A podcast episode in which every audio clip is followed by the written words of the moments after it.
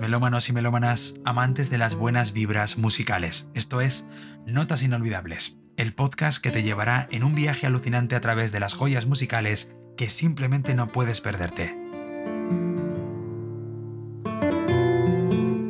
¿Listo para lanzarnos de cabeza al asombroso universo de las armonías eternas?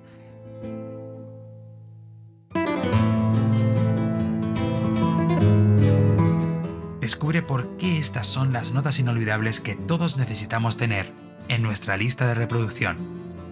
Vamos a hacer de este viaje musical algo increíble. Vamos allá.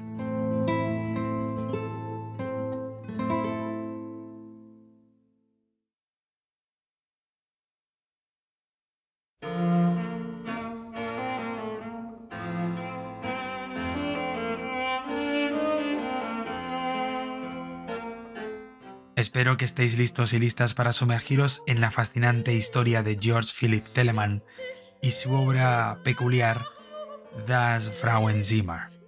Bueno, espero que los alemanes que me estén escuchando perdonen mi pronunciación. Pero bueno, antes de sumergirnos en la música, dejadme compartiros un poquito de la historia de este genio musical que, aunque eclipsado durante un tiempo, resurgió con fuerza en la segunda mitad del siglo XX.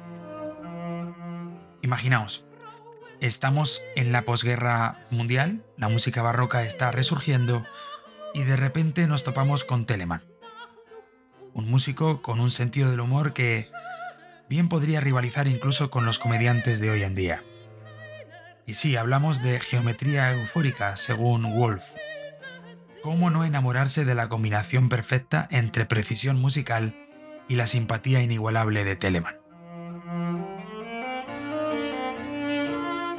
Ahora, centrémonos en Das Frauenzimmer, una pieza que nos lleva en un viaje de más de media hora explorando la volubilidad de las mujeres. Telemann nos ofrece una visión divertida e irreverente a través de versos como, vuelvo a repetir, eh, de verdad, perdonad a los alemanes que me estén escuchando por mi pronunciación, Das Frauenzimmer verstimmt sich immer wie Luft und Wind. No sé si lo habré pronunciado bien, pero en castellano, que seguramente el 98% de las personas que me estén escuchando no lo han entendido, porque obviamente no es mi público preferente el alemán, la traducción en castellano sería La mujer siempre se desafina como el aire y el viento. Bien, solo con estas frases seguramente mi podcast eh, sería, sería un poquito eh, cancelado por el Ministerio de Igualdad, pero bueno, es una pequeña travesura musical que, bueno, Telemann, eh, bueno, simplemente mostró, divirtiéndose un poco con la música. Ahora hablemos un poco del genio detrás de esta composición.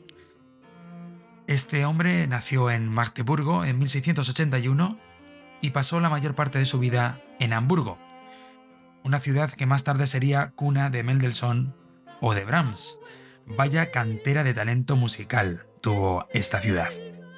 Se dice que Telemann fusionó la amabilidad de la música barroca italiana con el sarcasmo típico de los hamburgueses, y no de las hamburguesas tipo Big Mac o Double Whopper, creando así una firma musical única.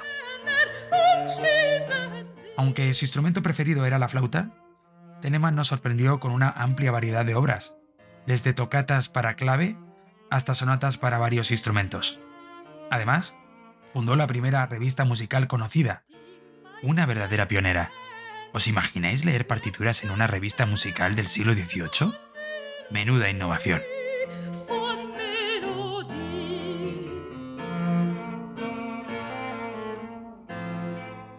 Y así llegamos al final de este tercer episodio lleno de datos inolvidables.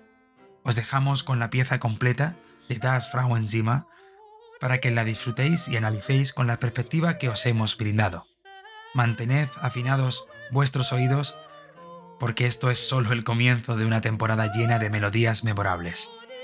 Nos vemos en la próxima. Adiós.